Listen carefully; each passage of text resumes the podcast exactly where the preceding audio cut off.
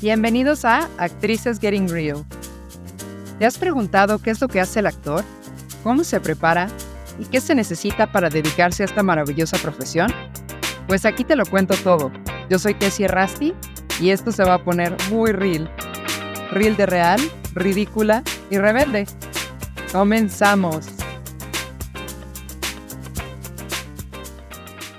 ¿Qué tal? Bienvenidos a Actrices Getting Real. Estamos aquí otra vez con Lorena Cano, que regresa a este espacio con su maravillosa sabiduría. Y el día de hoy, pues, Lorena nos tiene un episodio muy especial sobre nuestros primeros maestros, papá y mamá.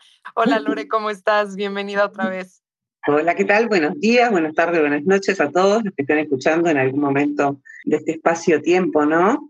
Es un placer estar en este segundo capítulo, así que bienvenidos a todos los que escuchen, muchas gracias por estar y ojalá que sea para su máximo bien. Si lo quieren compartir con alguien que consideren que les va a hacer bien y que le va a hacer falta, bienvenidos sean todos pues vamos a empezar, Lore. A ver, este trabajo, ¿cómo lo empiezas? O sea, que lo primero que tenemos que entender es que nosotros llegamos y escogemos una familia, nuestra alma escoge una familia para trascender, ¿no? Sí, en realidad, yo siempre que, lo sabes tú muy bien porque ya has trabajado conmigo, yo lo primero que hago siempre es ver la numerología kármica. Yo siempre comienzo analizando lo que, lo que vino a ser esa alma, ¿no? Analizo cuál es la misión de esa alma, qué es lo que viene a trascender, qué linaje kármico trajo, a qué vino a sanar y siempre hace entender un montón de cosas eso. A los que puedan buscar información y, calcular su número de misión y todo lo que puedan hacer con numerología está muy bueno. La numerología kármica te muestra un montón de las características de cosas que vos venís a trascender. Eso se lo puede calcular cualquiera. Estaría bueno que lo busquen porque van a entender un montón de cosas de ustedes. Nuestra alma elige, elige antes de venir, nadie nos obliga. Venimos a esta escuela llamada Tierra a transitar diferentes aprendizajes de dolor, sufrimiento, cosas muy pesadas que no hay en otros planos de existencia y nuestras almas vienen acá a experimentarlas y trascenderlas para evolucionar en luz y en amor, en el amor incondicional, ¿no? Y en esa elección elige el clan. Generalmente siempre estamos interconectados, siempre estamos compartiendo diferentes personajes, pero generalmente conservamos el clan energético con el cual vamos intercambiando roles para ayudarnos a evolucionar el uno al otro. Por ejemplo, puedo sanar el karma del sufrimiento que mi clan familiar le hizo pasar a otra familia. Es muy amplio los para qué de tu alma. No importa el para qué, sino importa el trabajo para hacer.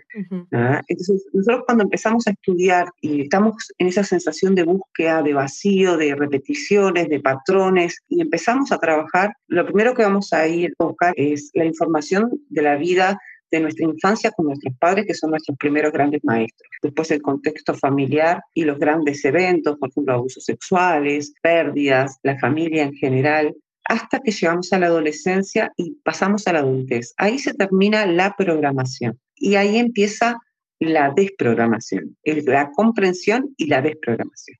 Lo que nosotros hacemos generalmente es nos quedamos con las heridas y vivimos con esas heridas, con esas características personales que obtenemos a través del pasaje por esos maestros que nos conectan con formas de ser, por ejemplo, una persona que sus padres la abandonaron, eh, generalmente toman características de gente que son muy apegada, entonces están buscando el amor y la protección siempre, siempre en otras personas. Entonces son esos mendigos de amor que se les dice, que están todo el tiempo queriendo complacer a los demás, queriendo que los quieran, queriendo ser aceptados, queriendo que no los abandonen. Para nosotros cuando estamos en la herida y no la analizamos, vivimos una vida normal, terrenal, sin analizar esto, decimos, no, esto es parte del pasado, yo ahora. No, el pasado a nivel subconsciente no existe, porque el subconsciente es atemporal, todo es hoy, y esas heridas están ahí, y yo me comporto sin saberlo a través de mis heridas. El universo se va a encargar de ponerte siempre adelante la comprensión del aprendizaje. Si yo no entiendo mi aprendizaje con mis padres, lo voy a repetir con mis segundos grandes maestros, que son las parejas. Y si no lo sano ahí, me sigo victimizando y sigo sintiendo que todo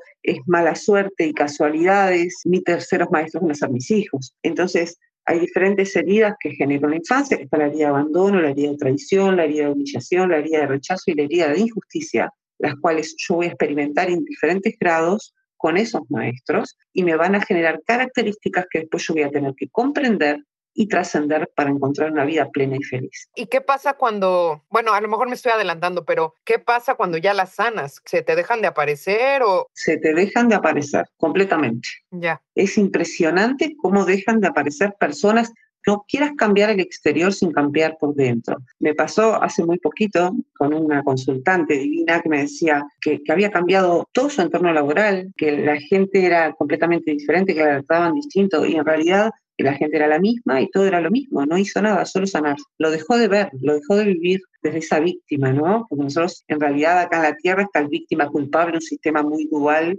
donde sos malo o sos bueno sos víctima o sos culpable. Y nadie quiere ser culpable. Acá nos encanta ser víctimas a todos. Ah, yo soy la víctima de mi madre, la víctima de mi padre, la víctima del gobierno, la víctima de alguien. Tiene que ser el culpable de lo que me está pasando. Entonces, si no salimos primero y fundamental de esa energía de victimización, de decir todo lo malo lo hacen los demás, no lo puedo trascender, jamás lo voy a poder trascender. Bueno, atrás de todas esas cosas malas que nuestros padres nos programan, vamos a decir, también hay un montón de cosas buenas que ellos mismos nos están dando.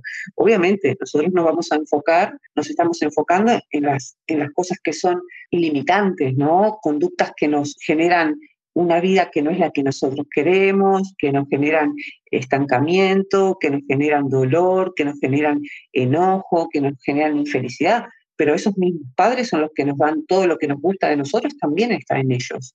Entonces, primero la gratitud hacia ellos por haber sido canal para que nosotros viniéramos a la vida, madre y padre, los dos, esa combinación magnífica hizo que seamos seres completamente únicos, energías únicas acá en la Tierra, plasmados. Si hubiésemos cambiado de padre, seríamos otras personas. Si mi madre, ah, yo hubiese querido tener otra madre, serías otra persona.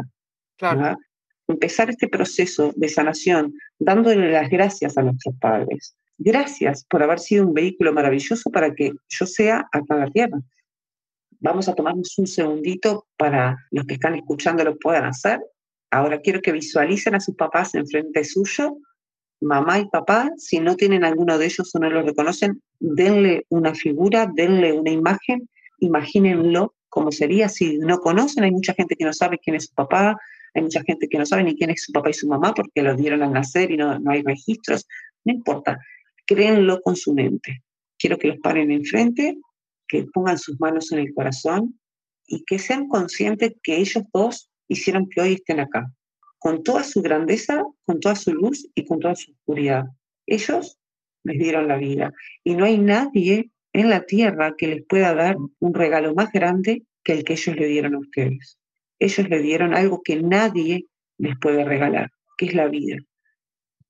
Entonces, en este acto vamos a decir, mamá, respiren profundo, te doy gracias, gracias infinita por haber sido canal para mi vida, para que yo esté aquí hoy. Te amo, mamá, gracias por darme la vida. Y aunque no lo sientan, fuércenlo, díganlo igual. Te amo, mamá. Gracias por darme la vida. Te honro. Gracias por darme la vida.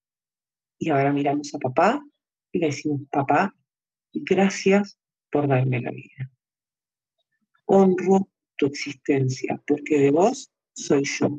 Sin vos no hay yo. Gracias por ese regalo maravilloso que es la vida. Respiramos profundo, sentimos amor, quiero que visualicen que van y aunque no los conozcan, sientan un abrazo profundo y una reconexión con esos canales de vida y digan gracias. Sientan amor, más allá de los juicios, dejen los personajes de lo que tuvieron que ser mis padres. Ellos fueron un canal maravilloso y hoy en este acto los están honrando.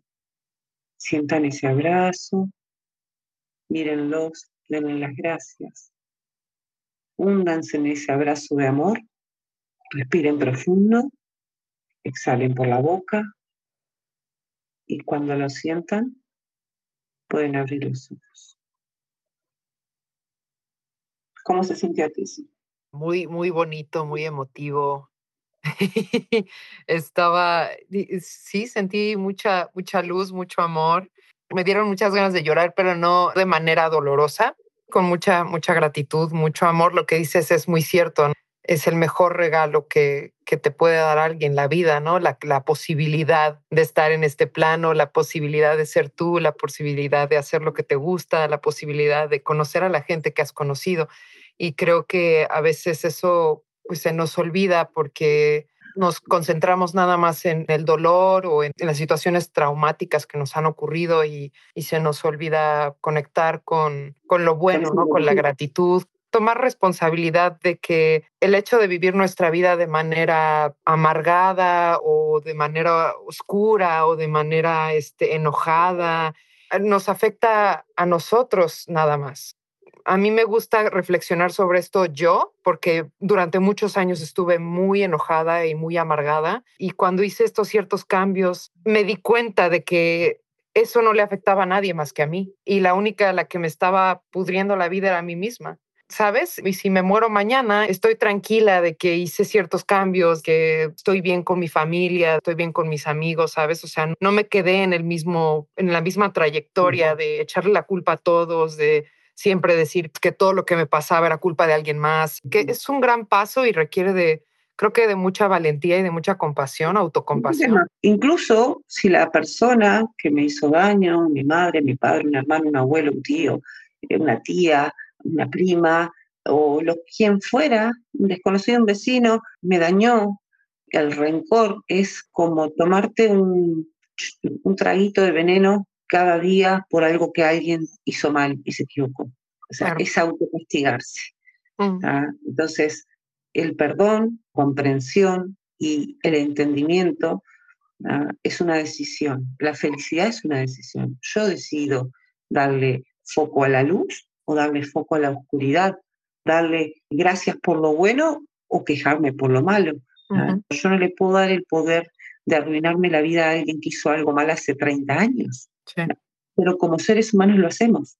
Entonces, en esta propuesta que, que hacemos de sanación es eso, es analizar, trabajarlo, entender cómo me ha afectado eso y liberarlo. Mirarlo desde afuera, desdoblarme, salir de mí, decir, yo le puedo permitir a esta persona que 40 años después siga teniendo ese poder sobre mí, lo siga teniendo, me cambia el humor cada vez que yo me acuerdo de eso, me acuerdo de él. No. Y en eso consiste la sanación. No va a cambiar mi historia, mi historia va a ser la misma, pero ya no me va a doler. Y voy a vivir lo que yo quiero vivir y no voy a seguir atrayendo maestros que me muestren lo que tengo para resolver.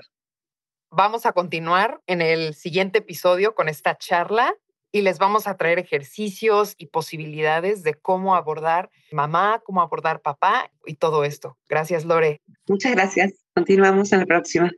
Si te gustó este episodio, déjanos un rating para que más personas puedan acceder a este contenido. Y no olvides escribirnos a actricesgettingreal en gmail.com. Muchas gracias por escuchar. Un beso.